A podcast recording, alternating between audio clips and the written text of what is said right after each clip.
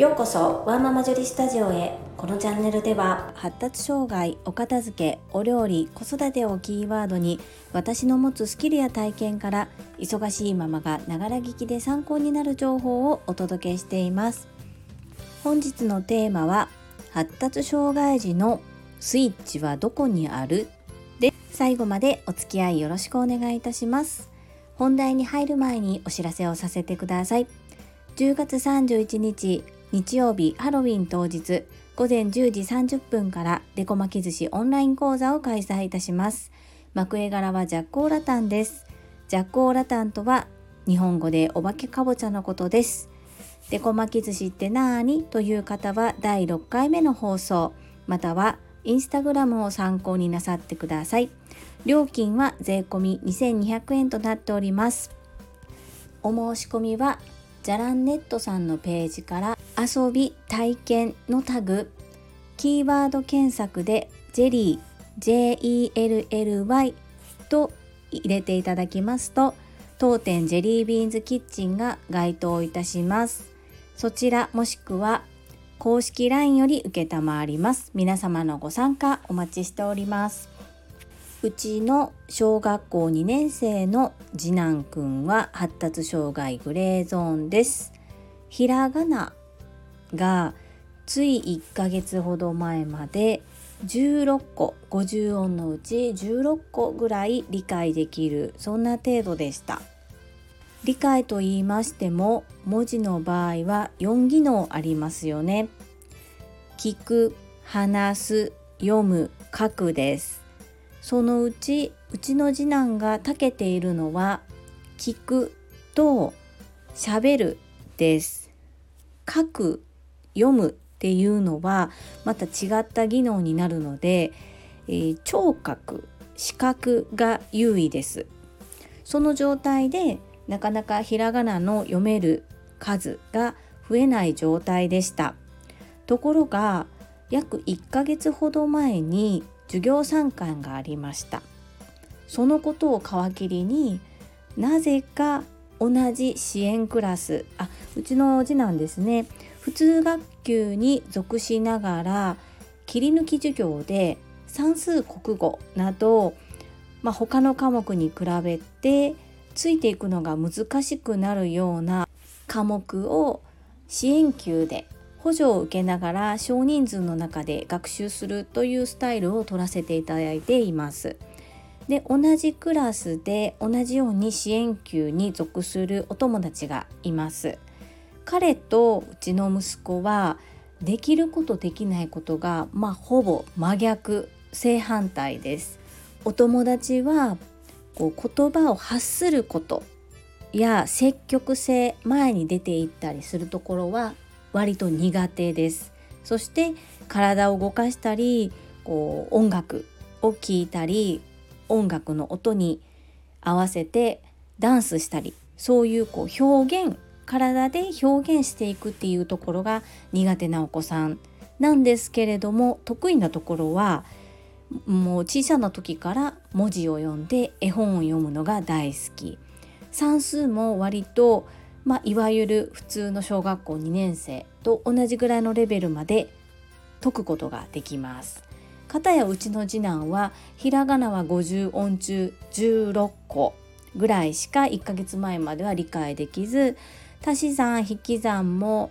なんとか1年生の2学期ぐらいの範囲まではついていけるのですがそれ以降繰り上がり繰り下がりの難しいところはなかなかついていくことができない状態でそれが不得意な部分ですね。ただ得意なところは体を動かすことそして積極性前へ行くことです。それと人の前に立っって何か目立ったことをすることを好みます。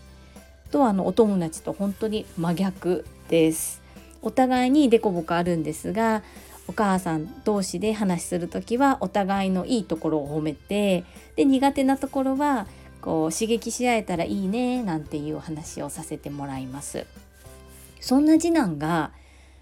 ここ最近ひらがながですね16個しか読めなかったのが34読めるようになってきましたこのペース今までの次男のひらがなの習得する時間で見てみるとものすごく早いんですね。でこれなぜこんな風になったかっていうのは前少しお話しさせてもらったのですがちょうど1ヶ月ほど前に私が授業参観に行ったことがきっかけになります。ママが大好きなんですね次男くん。で小学校1年生の春入学式終わってから学校に通うまでに2ヶ月間学校がありませんでしたこれはコロナの影響ですねそんなこともありまして去年の春1回目の緊急事態宣言の後兵庫県は何度も何度も緊急事態宣言がありまして結果的に学校行事や参観日っていうのが軒並み中止だったり延期になって私が次男の授業を学校で見るという機会はほぼなく終わっていったんです。そんな中約1ヶ月ほど前に参観日行ってきたんですね。やっぱり大好きなママが見てくれるということでものすごく張り切って手を挙げて当ててもらって発表してもちろんうまくいかないこともあったんですけれどもやりたい気持ち前へ前へ出ていく気持ちっていうのはすごく伝わりましたそしてその時自分がその支援級のお友達よりもひらがなができない算数もその子に負けているっていうことに気がついたんですね。これってこうだんだん周りのことが見えるようになってきているっていうところで彼の中の成長だなというふうに思うんですけども。そして弟くんならではと言いますか負けず嫌いなんです。果たしてこの気持ちがどのぐらい持続するのか正直私にも読めません。ですが毎晩のルーチンベッドに入る時にベッドでひらがなカードを広げてママと一緒に楽しみながら一つ一つ文字を覚えていくこと。そして2年生の2学期から始まっている九九。こちらも陰1が1陰2が2陰3が3陰4が4という感じでちょっと抑揚をこうオーバーにつけてこう楽しくおかしくそんなこう遊びの延長のような感じでもう歌として文字は見せずに歌として聴覚優位なので耳から入れていくっていう作戦でここ1週間ほど1から3の掛け算を私の後にリピートして言葉で言ってもらっています。これねポイントは全然嫌がりません。なぜかというとママと一緒に言葉遊びをしているようなそんな感じなんです次男にとっては。なので大好きな人となんだか楽しい歌を一緒に歌っているそんな感じでやってます。この作戦は私は誰から学んだことでもなく、うん、次男を観察していてもしかしたらこれなら受け入れてくれるかもしれないっていうような実験で始めましたさてこれもいつまでそれに付き合ってくれるかは正直わからないです。でももうそれで覚えてくれたらラッキーぐらいの感覚でやってます。昨日の放送でも申し上げたんですけども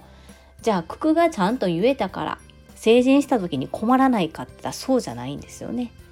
生きていく方法生きていく手段っていうのは学問だけじゃないのでそれはそれ。でも頭の回転を良くしたり視野を広げたり選択肢を増やすという意味ではいろんな知識があった方が絶対プラスに働きます。それと私がこの九九を歌でもいいから子供と一緒にやってみようというふうに思ったのは学校にいる時に僕はできない僕だけができないというふうになって自己肯定感を下げてしまうことを防ぐことです。あ僕も少し知ってるよ僕もわかるよこんな風にっていう気持ちが前向きになる方が完璧にわからなかったとしてもそこまでへこむことなく前へ進める気がしています。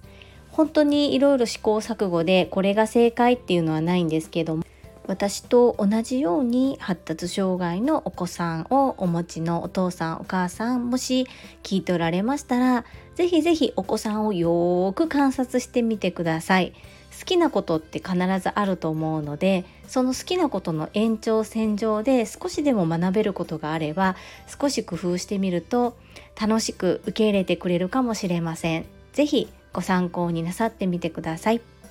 本日も最後までお聴きくださりありがとうございました。ママの笑顔サポーター、ジュリでした。